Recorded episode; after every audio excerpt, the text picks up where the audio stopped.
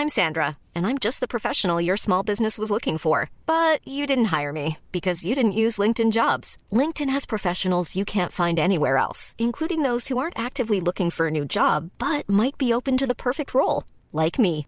In a given month, over 70% of LinkedIn users don't visit other leading job sites. So if you're not looking on LinkedIn, you'll miss out on great candidates like Sandra. Start hiring professionals like a professional. Post your free job on linkedin.com/people today.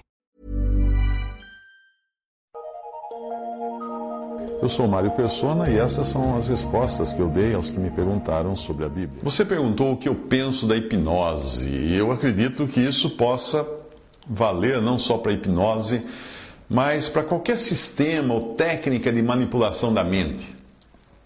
Existem hoje muitos programas aí de para desenvolver a sua consciência, para despertar sua mente e que usam técnicas hipnóticas e persuasivas. A, a hipnose, segundo a atual definição dada pela Associação Americana de Psicologia, uh, é assim, abre aspas, um estado de consciência que envolve atenção focada e consciência periférica reduzida, caracterizado por uma maior capacidade de resposta à sugestão, fecha aspas. Essa é a definição da Sociedade Americana de, de Psicologia. Talvez você argumente que um sedativo para dor ou uma anestesia para procedimento cirúrgico também nos coloque num estado de letargia suficiente para nós perdermos o controle próprio e sermos então induzidos a certas coisas. Mas aí nós temos um objetivo muito claro de uso de medicamentos uh, que envolve a saúde do corpo ou a eliminação de uma doença crônica, sem, contudo, o objetivo de manipular a mente do paciente. Então eu não, não colocaria anestésicos, analgésicos, sedativos na mesma classificação da hipnose, porque eles são usados, estes são usados para executar procedimentos médicos ou cirúrgicos, uh, e não para induzir um estado ou disposição mental que, visando obter informações sobre o passado daquela pessoa ou seus traumas ocultos. Não. A hipnose é muito mais característica disso. Uh, esses medicamentos servem apenas para tirar a consciência da pessoa, a sensibilidade da pessoa à dor, enquanto que a hipnose mantém a pessoa no estado de semiconsciência para que o hipnotizador faça perguntas ou até mesmo crie sugestionamentos que poderão manipular o hipnotizado e levá-lo a uma mudança de comportamento. Seria possível o hipnotizador criar memórias falsas pela indução ou pelo sugestionamento? Hum? Eu acredito que sim. Porque a nossa memória não é como o HD de um computador. Nós não armazenamos as coisas exatamente como elas aconteceram. Não. A memória é reconstruída sempre que nós invocamos uma lembrança. Eu vou dar um exemplo para você. Você vai atravessar a rua e um carro quase o atropela. Você gravou na memória um quase atropelamento, mas foi tudo tão rápido que nem, deu, nem teve, teve, tempo de perceber a cor do carro, a marca do carro, se o motorista era homem, se era mulher, se era loiro, moreno, alto, baixo, a roupa, nada disso. Você não percebeu nada disso, toma, toma um susto. Amanhã, um amigo, você encontra um amigo e ele lhe diz que viu o que aconteceu, quando aquele Volkswagen Gol quase pegou você.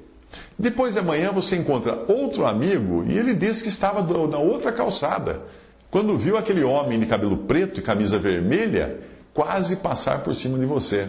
Aí no outro dia, alguém acrescenta mais uma informação e dez anos depois, quando alguém lhe perguntar se alguma vez você foi atropelado, você vai, vai contar assim: Puxa, cara, nem nem me diga isso. Eu quase fui atropelado na avenida principal, em frente ao número 1234 onde tem uma loja de ferramentas, sabe aquela loja de ferramentas? Eu ia atravessar, daí veio um, Volkswagen Gol de cor branca, perolizada, com roda de liga e som ligado bem alto, tocando samba.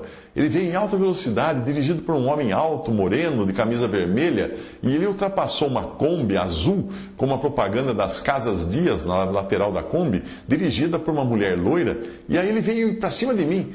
Se na hora um senhor calvo de meia idade, vestindo camisa xadrez, não tivesse gritado, eu teria sido atropelado. Percebe como que nós guardamos as nossas memórias? Guardamos entre aspas. Na verdade, a gente reconstrói baseado em um monte de informações. E até das percepções nossas, as nossas opiniões sobre o que aconteceu, acabam entrando como memória. Por isso não confio muito na memória, não. Uh, considerando que a hipnose e também aquelas, aqueles programas de mudança de mente, que ficam cada vez mais populares por aí, tem por objetivo o controle da pessoa e da sua mente, por melhores que sejam as intenções de quem hipnotiza ou de quem se deixa hipnotizar, eu não acredito que seja algo a que um cristão deva se submeter. Nós devemos ser controlados depois de salvos por Cristo, estou falando disso de, de crente, não de incrédulo. Nós devemos ser controlados apenas pelo, Espírito, apenas pelo Espírito Santo. Isso já é uma luta diária. Nós temos em nós uma carne, o nosso velho homem, que insiste em voltar ao controle do nosso ser, insiste em sentar no banco da direção. Quanto mais permitir que alguém de fora consiga acesso à nossa mente para extrair de nós alguma memória ou fabricar outras memórias, segundo a sua própria agenda. Porque eu acredito que a outra mão também funciona. Da mesma maneira como alguém pode querer tirar lembranças passadas de você, ele pode inserir, injetar lembranças que você nunca teve, mas que passará a ter agora por sugestionamento. E dependendo da, do tipo de lembrança que ele injetar na sua mente, você vai passar uma vida miserável achando que fez o que não fez, que é o que nunca foi. A palavra de Deus diz: sede sóbrios e vigilantes, 1 Pedro 5,8. Você não está sóbrio quando é hipnotizado, ou então quando você se coloca debaixo do efeito de algum alucinógeno. Ao contrário, você perde o controle de si mesmo. E no caso do hipnotismo, isso fica ainda mais grave, porque você passa o controle para outra pessoa. Agora veja a continuação do mesmo versículo de sede sóbrios, para você entender as, as, implicações do que o apóstolo estava dizendo aí, o apóstolo Pedro. Sede sóbrios e vigilantes, porque o diabo, vosso adversário, anda em derredor, bramando como leão, buscando a quem possa tragar. A palavra grega traduzida como tragar pode ser traduzida também como beber ou engolir até o fim. Ou seja, ter a posse completa daquilo que é engolido. Nem Satanás, nem alguns dos seus espíritos malignos jamais poderá se apossar de alguém que foi verdadeiramente salvo por Cristo e tem agora o Espírito Santo habitando em si. Mas Satanás pode sim influenciar a mente dessa pessoa.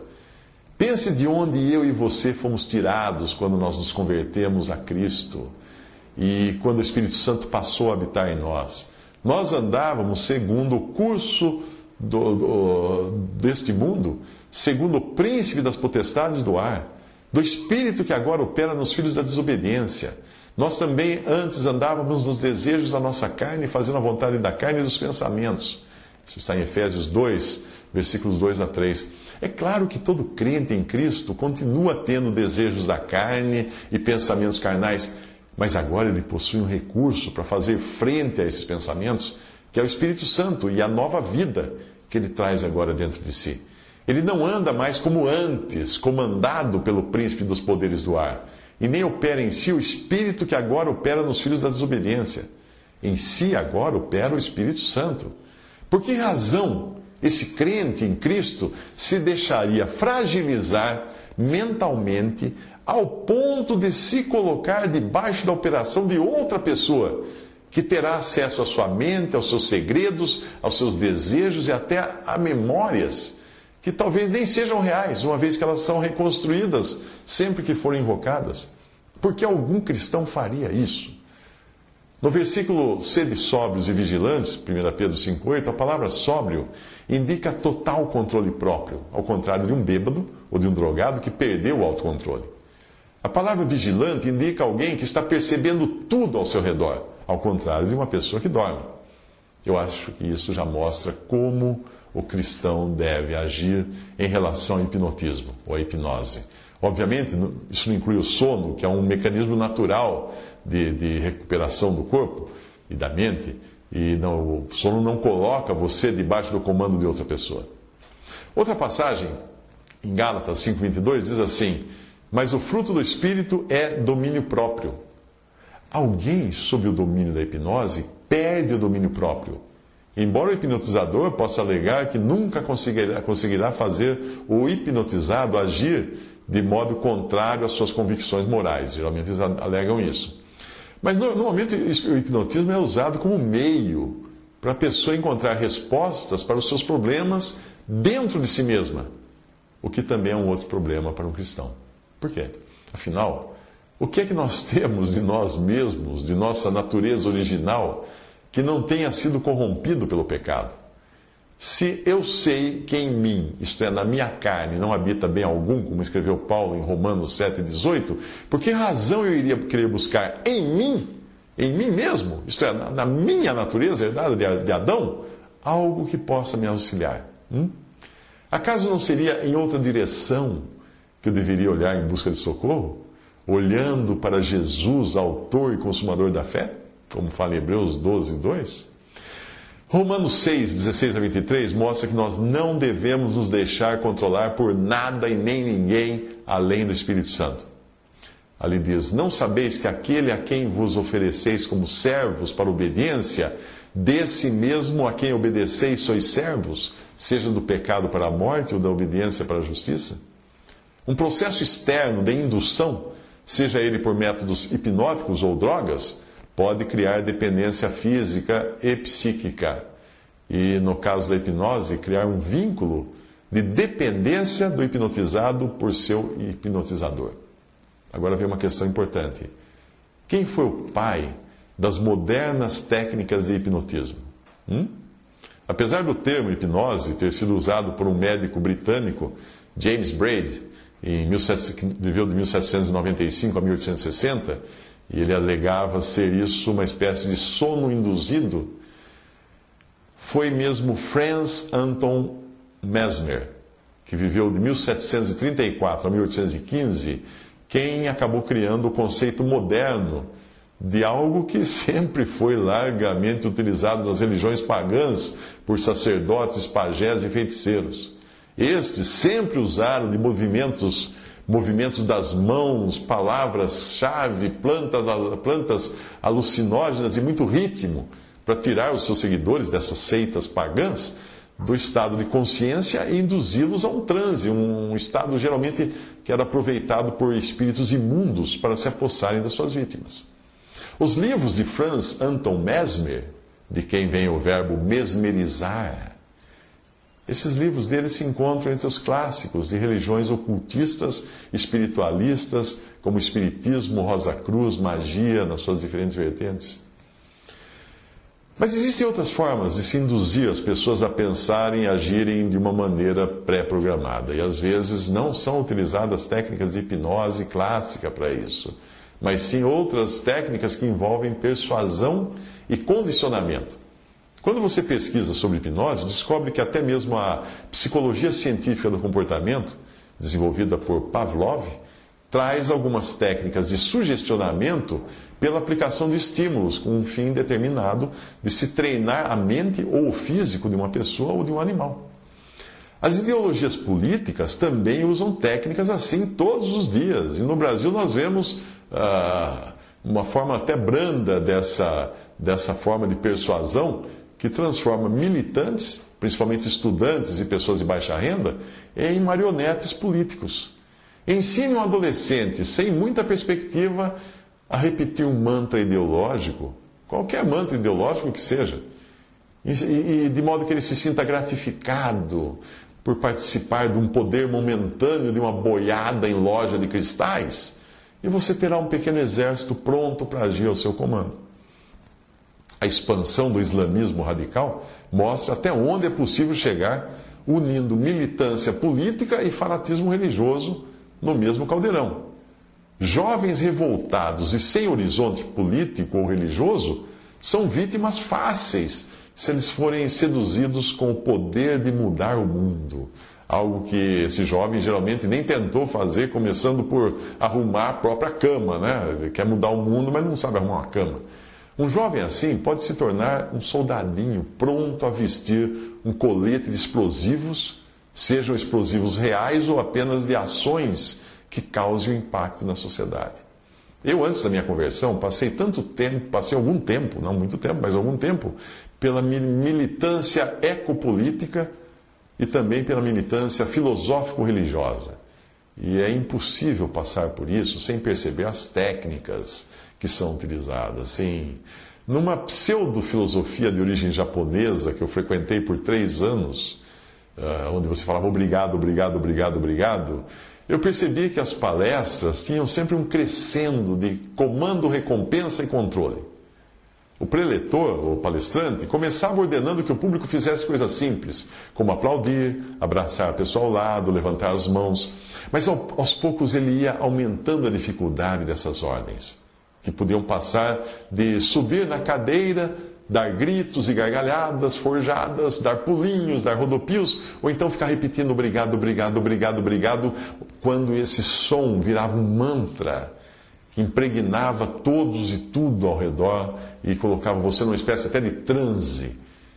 Como tudo era feito de uma maneira muito divertida, todos se sentiam gratificados e não percebiam que eles não teriam sido capazes de obedecer aos últimos e mais constrangedores comandos do palestrante sem terem passado antes pelos mais simples e banais. Mas como a recompensa vinha sempre na forma de alegria, ao final daquela pequena sessão de condicionamento psicológico do tipo causa e efeito, todos alegremente passavam a ouvir com atenção e sem questionamento o bloco doutrinário e ideológico que se seguia, que vinha em seguida. As guardas das pessoas, a sua resistência tinha sido quebrada. A vontade própria tinha sido rompida com as técnicas usadas no início. Nos anos 70, que foi a década da minha conversão e a década também onde eu participei dessas coisas, ah, era comum encontrar também os meninos de Deus, que era uma seita religiosa que usava do sexo das meninas como forma de atração, principalmente de homens com muito dinheiro.